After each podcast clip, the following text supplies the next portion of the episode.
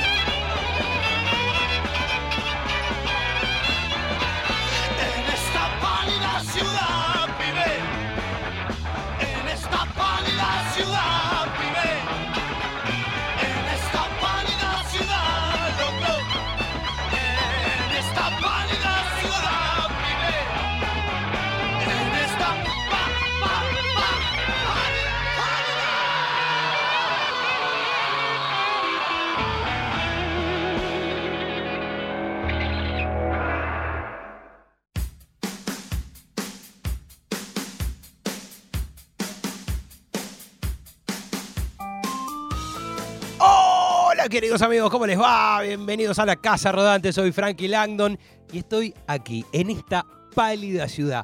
Pibe, piba, abuelo, niños, mascotas, bienvenidos a la Casa Rodante. ¿Y saben qué? La canción que escucharon recién, sí, es la canción que escucharon recién. Pero su autor, ¿qué pasa señora? ¿Qué pasa? ¿Acaso ¿Qué quieren? ¿Que lo traiga acá? Hago magia, como McLuhan en la película Annie Hall de Woody Allen, que lo sacan ahí de un costado y dice, justo eh, hablando de- del tema de la comunicación, tengo aquí a, bueno, yo tengo a su autor, tengo al señor Cubero Díaz, fuerte el aplauso, el mío, porque soy el otro que está en este estudio. Grande, Frankie, gracias por esa invitación, querido. ¿Cómo estás, Cubero? Gracias a Dios, bien. Muy bien, muy bien, muy este, sintonizado. Estamos juntos hace prácticamente cuatro horas, porque venimos de ensayar, Algo así. pero aún así tengo que hacer como si te estuviera Varias viendo. horas. ¡Tanto tiempo, Cubero! Pero es un poco, sí, un poco las dos cosas. Cubero Díaz, eh, La pálida ciudad, escrita por vos, cantada recién por Sí. Billy, para el segundo disco de Billy Bond y La Pesada. Le contamos a la gente, Billy Bond grababa discos de La Pesada como Billy Bond y La Pesada, y después estaban los discos de cada uno de los integrantes de La Pesada, que era un club, no es que fueran integrantes como los Beatles o como Nirvana. Quiero decir, teníamos Claudio Gávez y La Pesada, teníamos Alejandro Medina y La Pesada, teníamos eh, Pincheski y, la- y su violín mágico y La Y Pesada de Argara, y mágico, Cubero. Díaz y La Pesada. Así es, es lo que sucedió en esos momentos. Después yo me fui y siguieron otros más. Sí, sí, y había habido una pesada previa del 71. Vos entrás con el primer disco de la pesada, eh, pesada ya Segundo. salido. Vos entraste en el En segundo, el segundo, el de la oreja. que empieza con esta canción de recién. Tuya. Exactamente, sí, el baño de la perla de once escribiste. bueno, otra perla, pero. ¿Cómo puede ser que es, es como tu rock and roll de Led Zeppelin? Porque es un tema muy conocido. Vino como una cierta influencia de un tal John Mayall, que gracias a Sky Bellinson yo podía escuchar un montón de héroes del rock inglés maravillosos de aquel momento, como era John Mayall, ¿viste? Padre del blues blanco, ¿viste? De Londres. Eh, Entonces este, estamos escuchando ese disco y se me quedó mucho esa onda de ese tipo de rock, ¿viste? Yo quiero hacer algo con esta onda que tanto me pega. Y salió La Pálida Ciudad.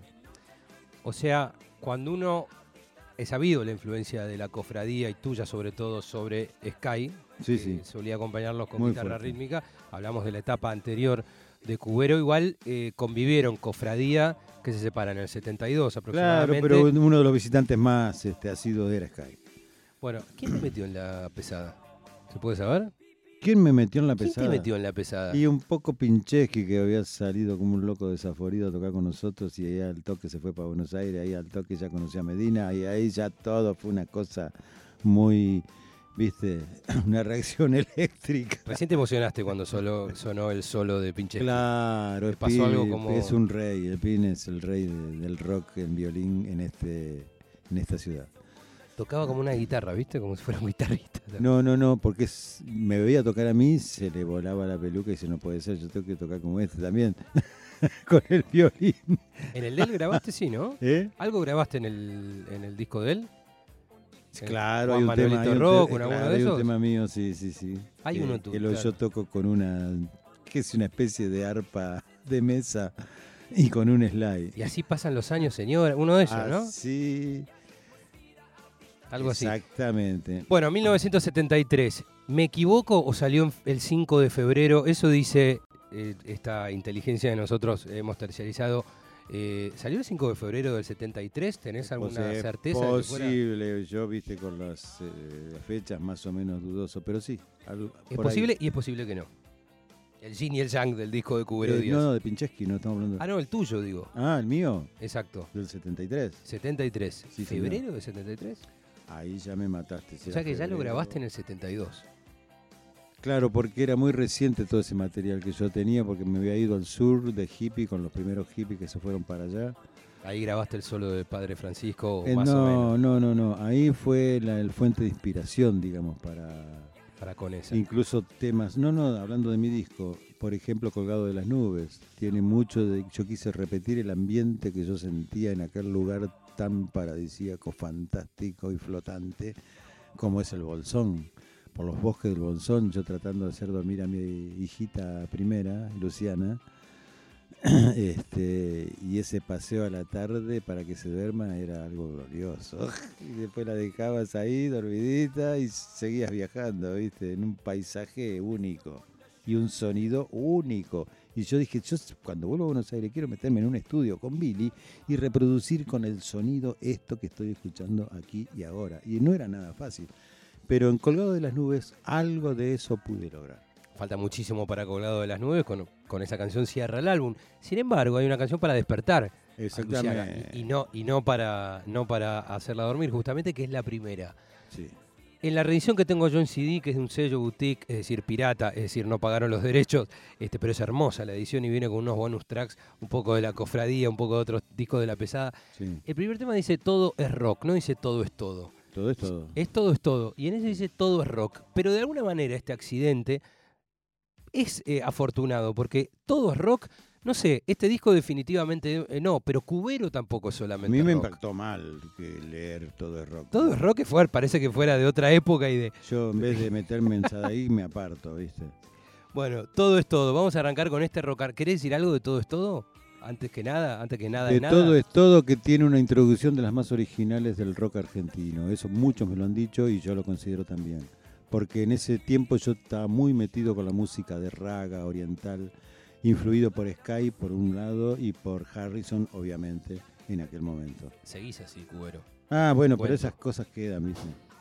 Por más que la quieras evitar, aparecen. Tema 1 de tu disco de febrero de 1973. Ya pasaron 50 años y un par de Oh. meses, ¿sí? 50 Pero años. si 50 años no es nada, ¿no? Medio- no, no, el tango habló de 20, no dijo nada. De 50, medio siglo, Cubero, que grabaste esta locura, este riff de guitarra. Todo es todo. Cubero Díaz y la pesada suenan mejor en la casa rodante.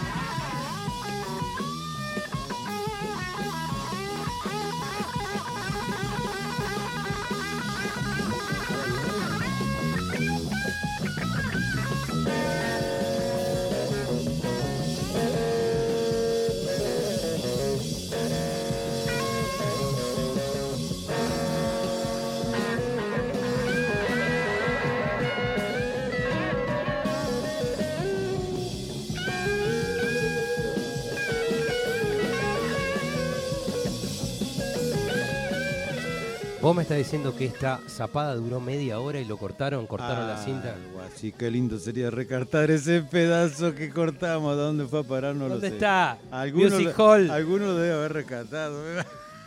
Esperemos. Billy Bon, ojalá fuera. Pará, y el otro es Gavis, es un espadeo de solos. A Exactamente, ver, a ver. estamos ahí. Yo hago los acordes y ¿Ese, fue, ¿Ese fuiste vos?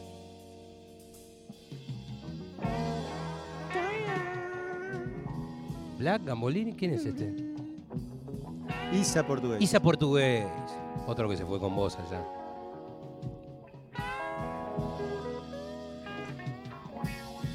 ¿Y el guagua quién fue? ¿Vos? ¿Seguro? Hay un poco de bolsón ahí. Y lo que pasa es que hubo regrabaciones. Uy, Y uy, este uy, está hecho con un piano Steinberg. ¿Sí? Cuando loco. yo vi ese piano en el estudio dije, Billy, yo quiero grabar con ese piano. Y grabé esto. El misterio.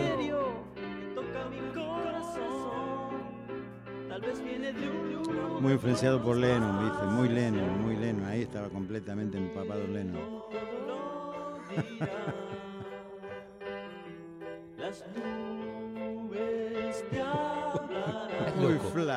arranca esto, está todo como en estéreo doblado, es, es una locura. Eso es Billy, Billy es un creativo de ¿Qué la fue Billy? Claro, Yo lo considero un creativo de la... Tocó el piano acá. Yo, ¿Vos? obvio, por eso le dije, deja el piano, no lo saques. ¿Y Sub Sub? Pero ¿Lo aparte, no, es un amigo, Robert Lescano, que era baterista, que después tocaba, después que Manija se fue, siguió tocando con nosotros. Manija Paz de Manija la Paz de la cofradía. cofradía se quedó este, Rubén Lescano, Entre Riano también, de nuevo ya también. Entre Ríos, Cubero. De Entre Ríos a La Plata, ¿hay alguna escala? Cuando llegaste a, no sé, año 68, llegaste a La Plata. tal vez Paraná, uno me recuerdo una vez he ido de tren a Paraná, cuando existía el tren. No digo si el vuelo tiene escala. ¿Vos llegaste directamente ahí o Ah, a la cofradía, Aires? sí señor. Llegué. 67, 68. Mm, sesen- ah, estaba ahí. Porque Finales del 68 creo 70. que sale el primer simple. de- 68 yo ya estaba en la cofra, sí. Uh, flash. Y ya para, mil, para 1972 tocabas con todos estos locos. Claro, porque habíamos hecho, gracias a Billy Bond, el disco de la cofradía de la Flor Solar. Porque un día fuimos a tocar con nuestro show del trío, fuimos, montamos, pum, Sí. y estábamos hiperfilosos en ese momento, viste, como trío. Muy. Entonces este, nos contrataron en el Centro de Artes y Ciencias. ¿Y quién aparece? Un gordito de rulito, patillas largas, viste, que tenía un saco negro, una camisa blanca y un traje negro muy impecable, muy moderno. Y hablaba divertido. Y hablaba muy divertido. Dijimos, chicos, ¡Ustedes No- matan! ¿no quieren grabar? Venga mañana. Qué bárbaro. Ahí sacaron un simple. El disco no lo sacan con, con ¿eh? Billy. El, Billy sale, el disco sale por Talent. 70 sale el primer disco de micrófono. eh, Uy, me, me mareaste ahora, Sí, perdóname. creo que, es, te la creo que debo. es por tal. La cuestión que él escuchó un show que empezó, rodó, cerró cero, pa, terminamos, empezamos y terminamos los tres de manera casi así. Que Billy dijo, pero esto está para grabarlo ya, muchachos, vamos, mañana, ¿viste? estuviste en el primer Barrock, ¿no? En el 70. Estuvimos en el primero, sí. Pin Up no. 6-9. Pin Up, estuve- ese fue el primer gran festival que yo estuve, Pin Up. Una vez me Que contaste. estuvimos con la cofradía, ¿no? Una vez me contaste que sonaban como Led Zeppelin en vivo. Que los discos no habían captado lo que la cofradía hacía en vivo. ¿Quién dijo una- eso? Vos, Cubero Díaz, año 2016. Wow. Ojalá los discos hubieran captado lo- la potencia que teníamos en vivo. Pero eso es verdad. Yo tengo que escribir un libro sobre tu vida y vos lo tenés que leer. fe- sí, Federico Moura decía, el Hendrix eh, nuestro. ¿viste? Sí, más de uno. Y, sí, porque viste, uno pretendía más de lo que daba y de lo que estaba. buenos técnicos, buenos estudios, aquel contagio casi inglés, viste, pero entrerriano y bien argentino. Bueno, Entre Ríos, la Londres del Sur. Pero Ay, yo venía a perdón. hacer folclore, entonces mi rock salía medio a folclore. Eso lo tenés en tu casa. Lo tuviste siempre, folclore. Desde chico. Yo empecé con las peñas con 11, 10, 11 años. te voy a hacer una pregunta. No te voy a hablar de las cosas que voy a hablar en el especial Cofradía que próximamente en su canal amigo. Pero quiero saber, volvemos a 1973 o el 72 cuando compusiste esto y lo grabaste después. Spirtrepus o Spirtrepus. Ah, ¿De dónde sacaste un nombre tan loco como la canción? Porque yo estaba dado vuelta completamente y leí así, por la palabra dada vuelta. Como da la vuelta, a ver qué dice. Super trip. Supertrip. Ah, Ah, nunca lo. nunca lo di vuelta. Ay, claro. Yo estaba dado vuelta, discúlpenme, pero me Super. salió así. Bien, punto para Cubero. Eh, vamos a escuchar el tema número 3, track número 3, si fuera un CD, la pista, la banda número 3 de este disco que está cumpliendo eh, 50 años y un par de meses. Y estás escuchándolo entero con su autor, con su intérprete. Nos va a ir contando quién hizo el beat. Recién escuchamos lo de Gavis. Este, y así, a medida que van pasando los temas. Tu relación con Papo en esta época. Él había participado de este primer disco, o sea, del anterior al que vos entraste en la pesada. Me imagino te habrás cruzado en esa época, a principios de los 70 o fines de los 60. Porque este es el tema más papos blues de los que has hecho vos. ¿Cuál? El que va a venir ahora, Polvo he de sacudir. Ah, ¿por qué? Porque es pesado y tiene una cosa casi Sabbath. Yo no sé si vos escuchabas la Black Sabbath. Sí, pero me llama la atención que me digas eso, que, que Papo... ¿Te habías cruzado? ¿Habían tocado juntos? Por supuesto, Papo, mi amor, mi hermano. El que me enseñó todos los secretos de cómo tocar el blues. No, Papo para mí es lo más padre, ¿viste? Cuando el blues se enoja, suena así. Escucha.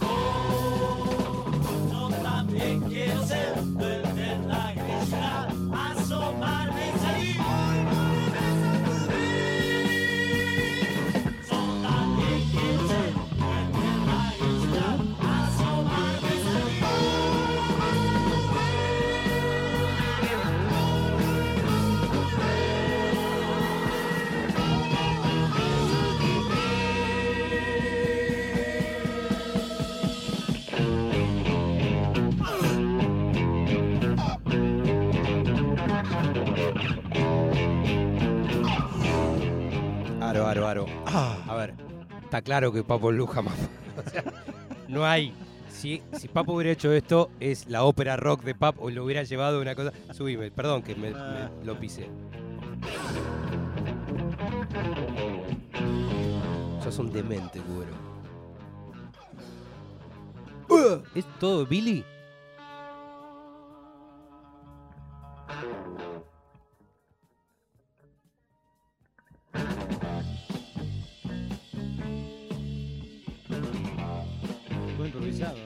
¿Todo improvisado? Todo improvisado.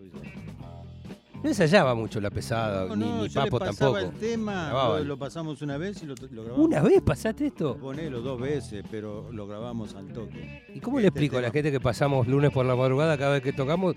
¿Y esto lo pasaron una vez? ¿En serio? ¿Sí? No se puede creer. Yo llegaba del re loco del sur, ¿viste? Y me metió Billy ahí al estudio y vamos, muchachos, pum, venga arriba, vamos. ¿Quién es el negro Medina acá? El negro Medina, gloria total. El Hendrix más cercano mío. ¿Cómo te quiso después de tocar este tema? Te amó después de grabar este tema. No, pero él, él casi que él marcaba los cortes y los arreglos, los marcaba él. Por simpatía, claro. ¿Sigue Isa acá? Sí. Hay dos guitarras. ¿son- ¿Los dos son cubero o hay alguien más? Yo hice regrabaciones también. ¿eh? Ah.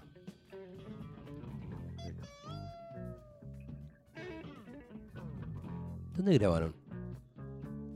Fue en Alex. Alex, Fonalex. Fue en Alex. Impresionante lugar, conocí un montón de gente ahí. Impresionante que hacían, viste, la música para películas y todo eso. Claro, Fonalex. El clima del tema. Tremendo. Y en la sala de al lado grababa Charlie, ¿Sí? con sui generis.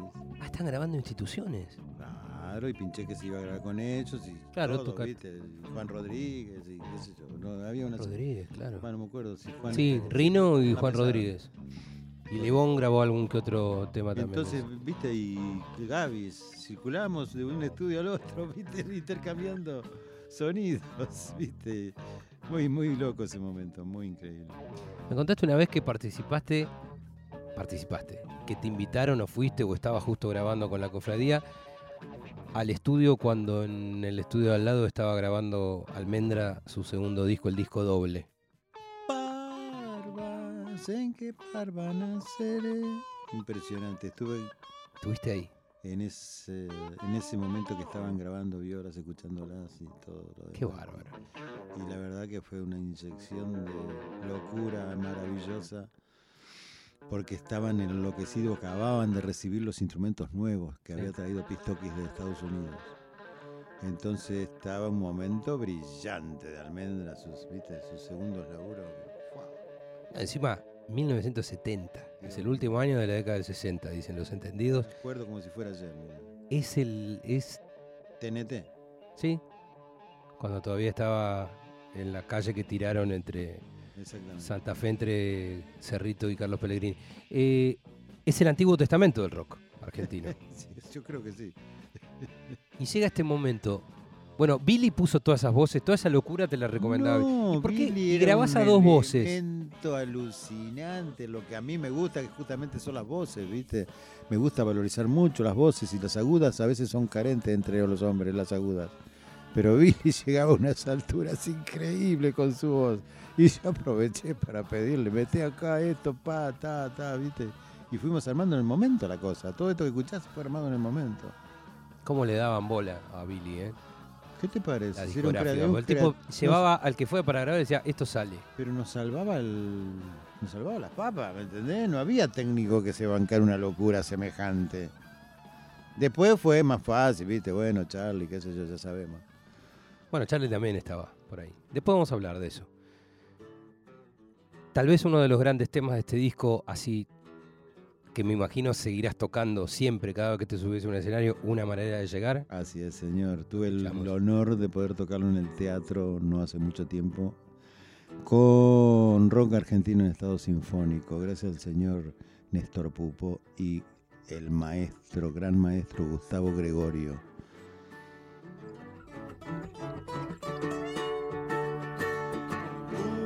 una manera de llegar a mí, mirada de principio a fin, iluminando todo lo que fui, lo que soy o creo ser. Una guitarra como lágrimas,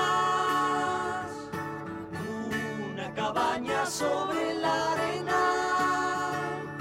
ante la danza de los árboles para la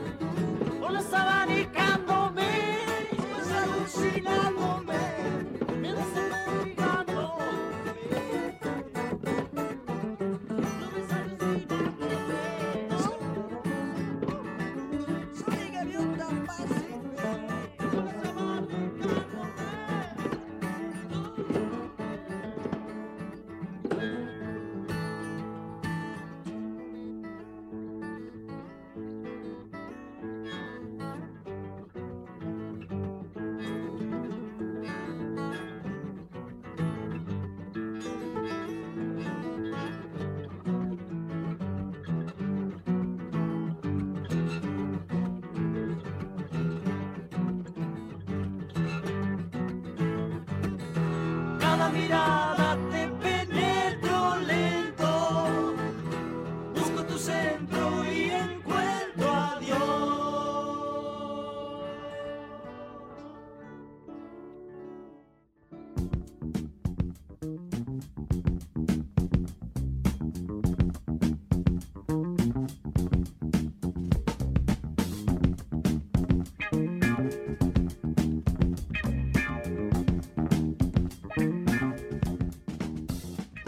Seguimos en la Casa Rodante por Nacional Rock 937 y porque tenemos un compromiso con la historia, la historia viva del rock argentino que tanto pero tanto te gusta. Lo estás abrazando porque hoy, hoy en la Casa Rodante escuchamos entero este discazo de la marca, del club, una cofradía también de alguna forma podríamos llamar eso que se generó con la pesada.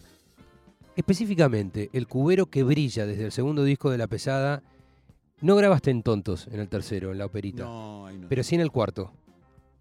El cuarto. eh, El cuarto disco de La Pesada cierra con un tema tuyo, pero versión piano, muy raro, y no está cantado. Por lo menos yo lo tengo como algo está por suceder. Así me- Ah, mira. Hay como una grabación, no sé si es Cubero Díaz participa. Puede ser. La verdad que me falla la memoria en ese momento. La memoria Kazan, que Sí, en definitiva sí, todos sí. tenemos. Pero ¿sabes qué?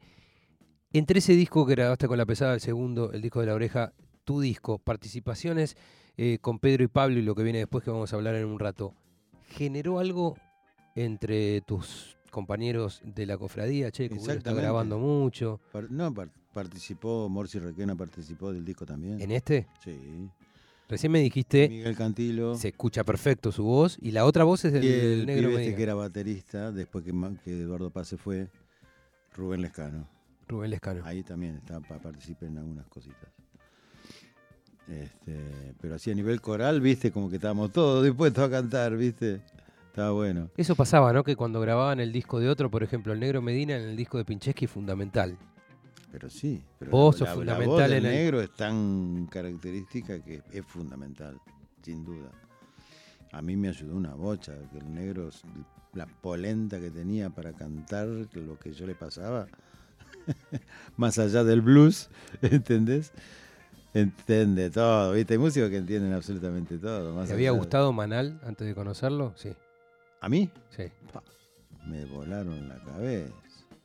Y ayer escuché el reportaje de, De Martínez. de Martínez, me voló la cabeza de nuevo. Lo que es. Ah, ah, ah. Te hago una pregunta más. Gavis, te vas a, a España No, pero antes fui a Brasil. Sí, y- antes fuiste a Brasil, pero cuando se fueron, él estuvo, él estuvo en Brasil, y ahí creo que estuvo un tiempito en Estados Unidos, un tiempo corto, menos de un año, y también te lo encontraste en Ibiza, en España, en viajes en Europa, también te lo cruzaste o no? ¿A Gavis? Sí. No, en Europa no, Cuando él se va, vos ya habías vuelto. seguramente. ¿A Miguel lo conocías de antes de grabar? Miguel, claro, con, con la cofradía, sí, venían los, conciertos que nosotros Miguel organizamos. Abuelo, no, no Sí, Miguel Cantilo. Miguel Abuelo. Lo conocías. Cuando organizamos este, festivales de música, conciertos ahí en el Comodoro Universitario y todo, mucho que ver con la universidad, porque, viste, Rocambole Rocambole. Bueno, sí. era uno de los alumnos. Manija, Eduardo Paz. Este, casi todos, viste, ronda más o menos, iban al Comodoro Universitario, por ejemplo. ¿Sabías de Entonces, los primeros? armaban algunos festivales y ahí venía Miguel Abuelo con su gran melena y su gran caudalosa barba y su traje blanco, porque vestía de blanco, completamente blanco. Cuando y me su- decís los universitarios, pienso en paz de panza. Que vos los veías todos que que- habían morfado, decías así. no, no tanto por ahí, pero sí, viste, de seguir una, una pizzería a la otra pizzería, después a la otra pizzería, viste. ya sabés con quién.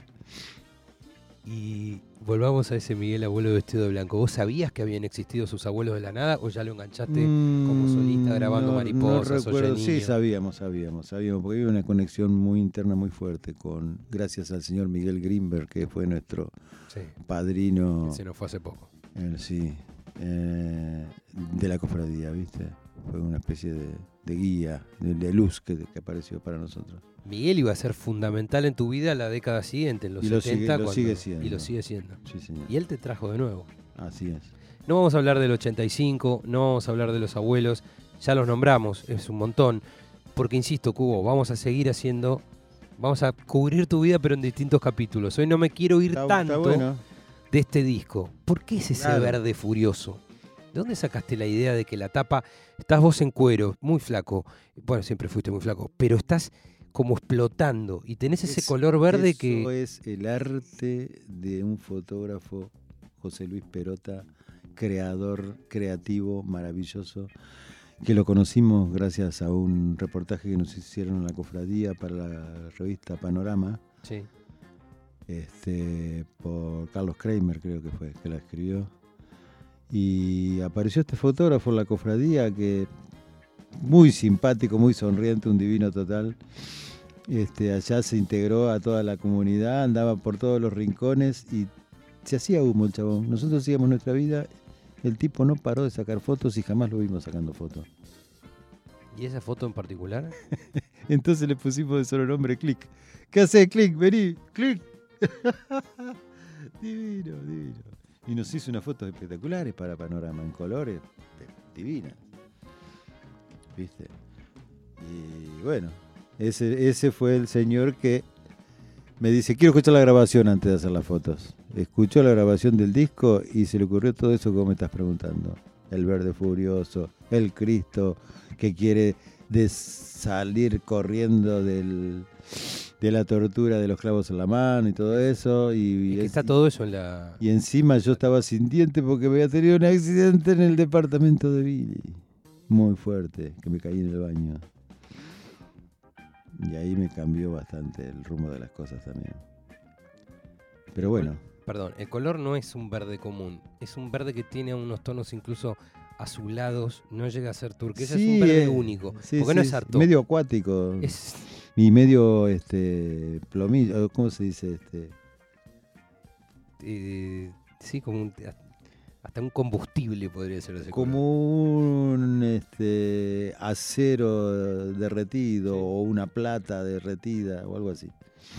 Bueno, yo siento que algo está por suceder, ¿En serio? sí, así que lo escuchamos, me parece la mejor manera. Se acerca el final del disco, Cubero Díaz y La Pesada, Pues que pase. que pase nomás.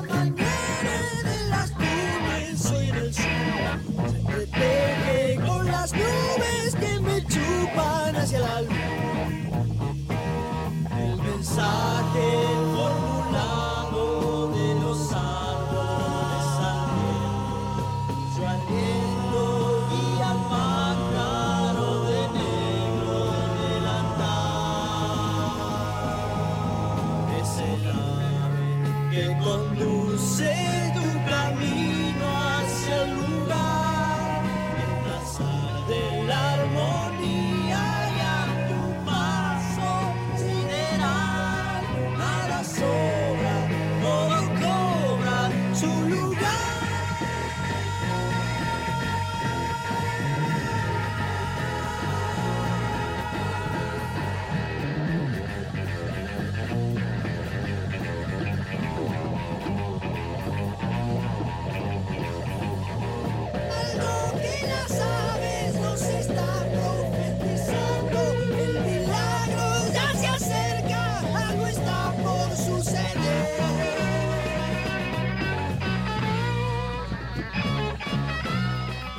Esa parte que canta Cantilo, Pero es genial. porque- gloriosa.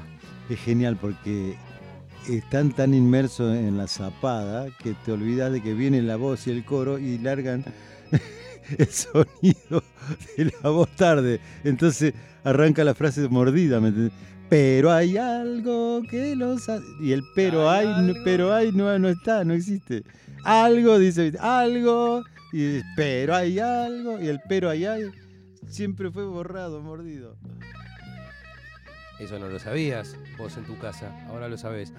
Esta es una canción que Miguel Abuelo no cantó con vos como Miguel colaborador, invitado solo porque no estaba en la Argentina, porque de haber estado acá vos lo hubieras invitado a cantar. ¿Qué te parece? Pero está Miguel Cantilo que bastante... También muy amigo, después estuvieron todos juntos allá. Fue él el que hizo estas letras. Sí. también. Un rato, si nos queda tiempo, vamos a escuchar algo de lo que vino después de este disco. Que también muy sí, interesante. Sí, ya sabes. a pos, a pos. Sí, a pos. Como Un apóstrofe. Apóstrofe. Bueno. Algo está por suceder. Esto me hace acordar A voces. me hace acordar a Capuzotto, algo está por suceder. Viste, viene el tren.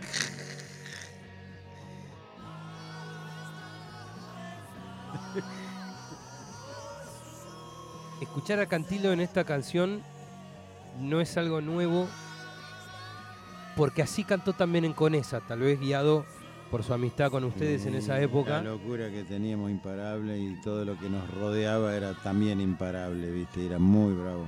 Antes del Bolsón, ¿te gustabas en Conesa, en la casa de ellos? Sí. Por supuesto, con Miguel, viste, era el refugio, el oasis de, en la capital era ir a la casa de Miguel. ¿Pasaste por ahí? Y no solo vez? nosotros, viste, yo, mi mujer, la nena, sino que también venía Papa, también venía Moni, también venían todos a ensayar a la única sala de ensayo que había por el barrio, viste, y todos venían a ensayar a lo de Miguel. Entonces yo me conectaba con varios. sí. Papo, por supuesto, era el más asiduo. Y Gustavo Gregorio, que era muy, muy pibe, más joven que nosotros. Y, viste, se armaba una ahí. Tenía una discoteca, Miguel, fantástica, alucinante, con todo lo que se te puede ocurrir. Crosby, Dylan Nash, por supuesto, Sí. brillaba. Es una torre esa casa hoy. No pases nunca por la puerta de No Conesa. sé, Tristísimo. no, pero vive en nuestro recuerdo. Muy fuerte. Justo hablas de esto y mirá la canción que estás sonando.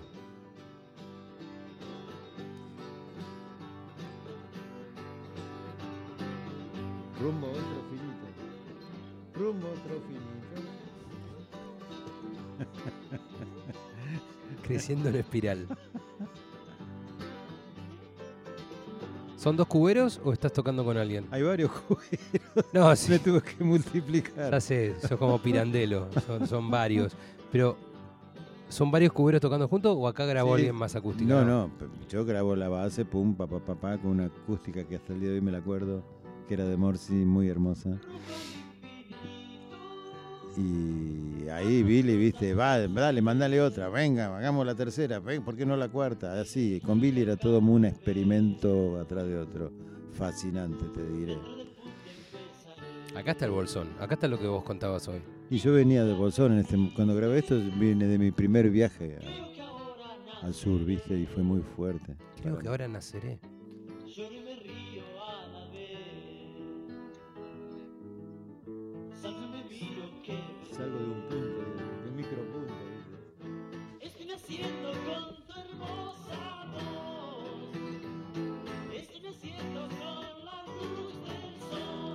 Percusión, ¿viste?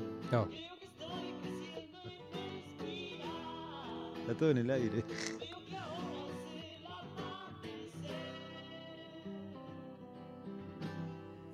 Eras un guitarrista que muchos llamaban para tocar solos y hacer cosas eléctricas, pero también tocabas muy bien la acústica. Eh, pero es lo que en realidad más me, me vuela el bocho la acústica. Para el ensamble de de Buenos Aires, eh, la versión de la Biblia de Billy del año 74, vos Ah. tocaste acústica. Exactamente. Sí, señor. Y también, acabo de llegar del sur también. Ahí. Creo que grabaste en Profecías, con León cantando Puede ser. también. No sé, pasaban tantas cosas y tan rápido. León. Menos mal que hubo. No te a- juntabas con muchos abogados, muchos contadores, muchos Ah, médicos. ah, Siempre- ah, ah, Nombramos a, a Pichecki, al negro Medina, bueno, a Blanco, y lo nombramos fuera del aire. El manso, Daniel Mancini. El Manso, Daniel Mancini. 1973, el año de la banda del Paraíso, Qué de su único disco, discaso. Divinos. Andaba Meneca también por ahí, una amiga. La bestia que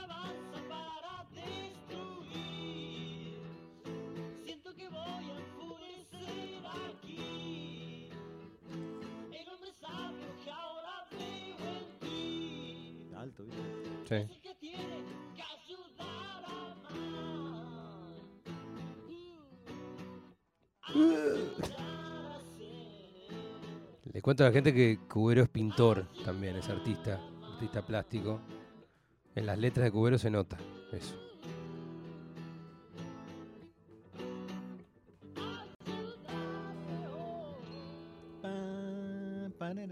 Me faltó el boe que, el que hacía eso. ¿Viste que lo que no grabamos nos acordamos toda la vida? Estás cantando un instrumento que hace 50 años querías grabar. Da da da da da.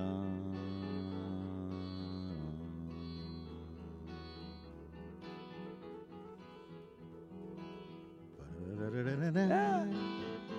Da da da da da da da da da.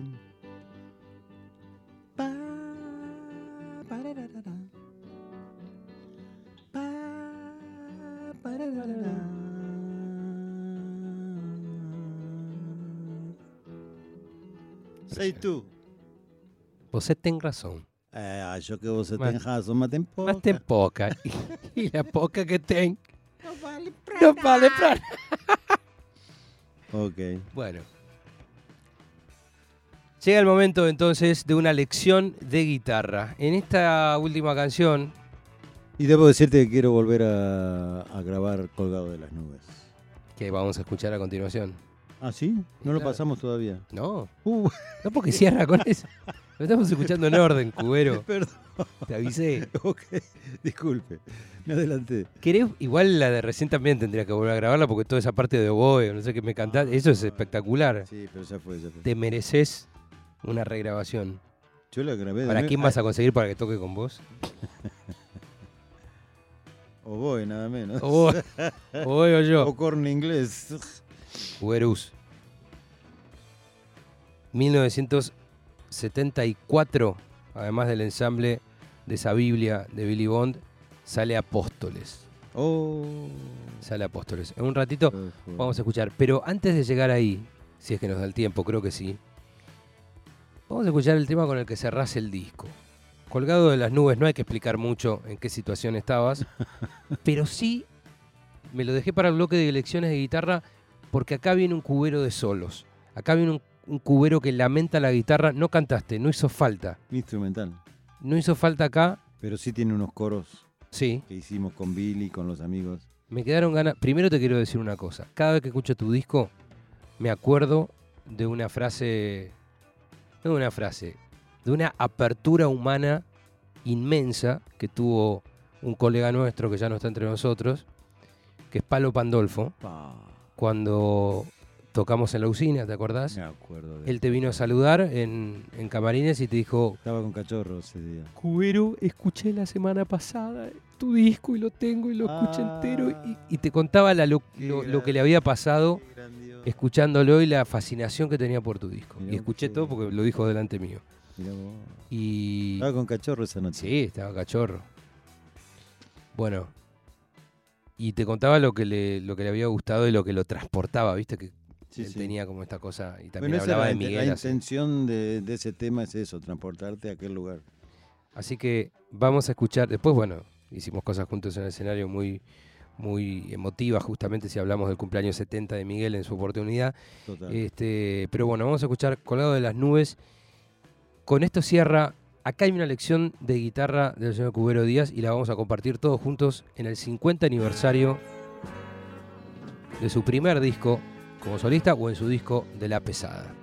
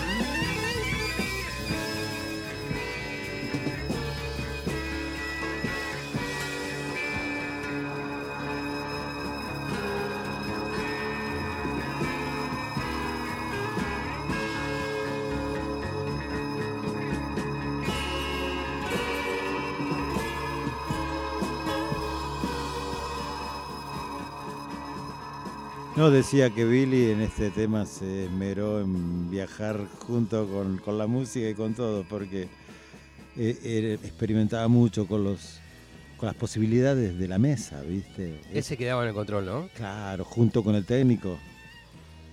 Este, muy apasionado por todo lo que pasaba. ¿Te acordás del técnico no? Sí, hay, hay- hay uno de un flaquito muy maravilloso, de anteojos muy gruesos. Eh, ay, lo tengo en la punta de la lengua. Se me fue, pero ya, ya va a aparecer. un tipo divino que lo acompañaba ahí, bueno, que estaba ahí de técnico y Billy eh, aprovechaba para hacer todas las posibilidades que tenía. Desde ecos, viste, ¿Les cosas. pedía algo? ¿Te pedía o acá, por ejemplo, o está Pincheski acá también? Era todo un laburo muy creativo, porque nosotros nos encargamos de armar el tema mientras lo ensayamos, más o menos, ¿viste? Y Billy largaba, ¿viste? Una pista, la otra pista, la otra pista, y entraba a meter efectos que podía conseguir solamente él ahí. Porque no es que nosotros sonábamos así. ¿No? Aprovechó muy bien la, la consola, la verdad. Le cuento a la gente, habían pasado solamente cinco años, menos, cuatro años, de que Billy Bond sacara como el rebelde esos discos de beat, Claro. cantando, haciendo algún cover de afuera, con su No. trajecito, con su... Y acá tenía el pelo largo y estaba comandando todo este cuelgue, toda esta psicodelia, esta locura hermosa, Que él tenía ¿Qué- la posibilidad. que tenía la posibilidad, porque le dieron las llaves Era de el los cuarto, estudios. el cuarto shaker, te aviso. Y otra cosa que también eh, hay que destacar, Mejor dicho, el quinto shaker. cuando tenía que hacer, cuando tenía que hacer algo para otro y entendiendo que esa era la. Porque los discos de la pesado, los de Gaby era pesada, Donna Carroll, eso es una locura, el de Donna Carroll. Uh, ¿Llegaste a grabar el de Donna? Sí, Yo ¿no? Estoy con Donna Carol, sí. Bueno, en el Donna Carroll también, este, en todos los discos, el del negro y, y la pesada también, el primer disco de Medina. Pero cuando tenía que hacer de productor de los discos de su generis, sabía perfectamente ubicarse y decir, acá tenemos un tipo que hace esta música y esto es un éxito con esta otra orientación. Y sabía perfecta. No es que todo tenía que sonar loco, todo tenía. Igual estábamos hablando de instituciones, es una demencia ese disco. Este, y ni hablar del que iban a sacar, que ácido, se iba a llamar ácido. Este, pero también se ubicaba en ese rol. Ahora, cuando le daban la libertad cuando quería hacer esto, lo hacía y tenía todos ustedes para, para compartir esta locura. ¿Por qué la querés grabar de nuevo esta? Porque me gusta mucho y tengo amigos muy hermosos y muy capaces de armar una atmósfera muy especial. ¿Con quién la grabarías hoy? Ah, bueno, está difícil para decírtelo ahora, pero yo vi, viste, estoy compartiendo mucho con Juan Ravioli en su estudio y ahí todo el tiempo es un laboratorio cotidiano de músicos que pasan, y, grabaciones y cosas que se experimentan y se sacan. Y son realmente es una cocina muy hermosa. Esa es la actualidad también. Estás tocando mucho con Nahuel, Con Nahuel Castrillón. Brillón, armoniquista. Tremendo. Simio. De la manera, no para, no hay un día que pare Nahuel. Yo digo, "Ca- calmate, Nahuelito, andá despacio. El abuelito lo habrás conocido allá en los lagos del sur. Este, No, lo conocí acá. no, hablo del Nahuelito que sale Ah, el Nahuel no, Guapi. Eh. Y por último, y estás también con los abuelos, obviamente, que vamos a... y pará, quiero llegar a esto. Pedro y Pablo, Bolsón. Sí. Este disco termina con esta canción que estamos escuchando de fondo, con este solo, con esta locura. A ver, subimos un poquito. Acá termino yo con una criolla.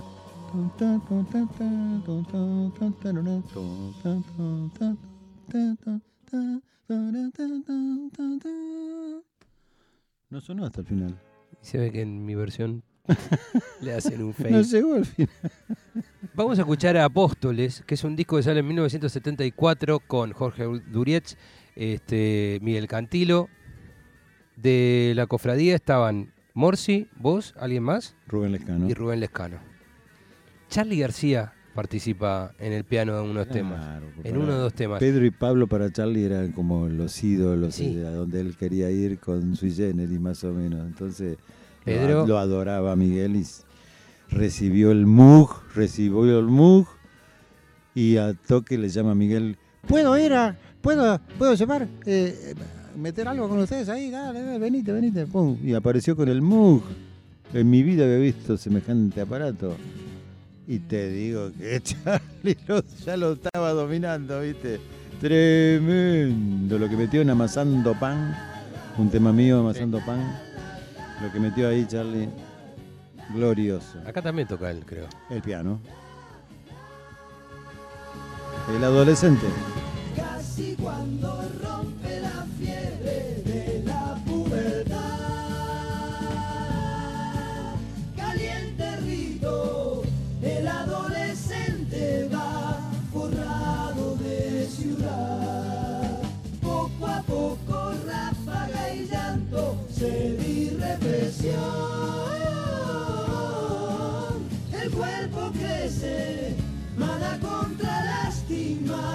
su río de vigor, su río su río de vigor.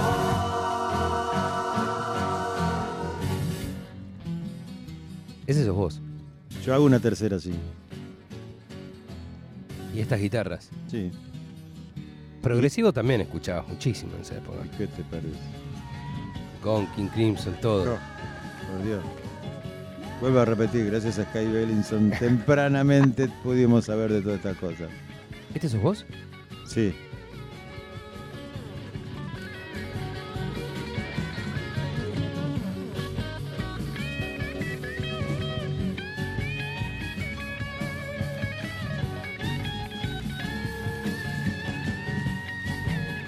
Tenemos otra perlita preparada.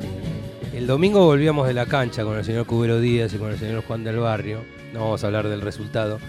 Pero nos fuimos a comer a una estación de servicio porque era tarde. Los, ter- los Uy, partidos que, que un domingo terminan a las once y media de la noche hasta que salí de la cancha y todo. Somos todos hinchas de boca. eh, llegamos a comer a una estación de servicio. Una paradita, por favor. Una separada. Y se levantó el único cliente que había en la estación de servicio y se acerca a nuestra mesa y dice, Cubero Díaz, ¿le puedo estrechar mi mano, maestro? Y sabes que le dijo, el solo de Padre Francisco. Sí, total. Emocionado el señor. Vos un poco también. Sí. Escuchamos para cerrar entonces 1972. Es decir, estamos escuchando algo de 74. Escuchamos entero tu disco ya 50 años de 1973, que lo escuchamos de principio a fin. Lo escuchamos de pe a pa, no de pepa, de pe a pa. Lo escuchamos. Y ahora sí, 1972. Cubo, gracias por estar aquí. Cubero Díaz estuvo en la Casa Qué Rodante. amable. Te quiero mucho. Yo también. Y vamos a escuchar este solo de guitarra Beatle hermoso, divino que le diste Sí. a todos los que somos fanáticos de rock argentino. La Casa Rodante vuelve mañana a las 9. Estuvo Cubero Díaz, Padre Francisco, Apóstoles, Padre Francisco, Pedro, Pablo. Esto es Semana Santa prácticamente. Bien, divertido, divertido. Cerramos con esto. Gracias, Cubero. Gracias a vos, hermano, a toda la radio divina. Y a todos los oyentes por aguantar todo esto. Gracias a vos. Volvemos mañana. Se quedan con un gran plan. Chau, chau.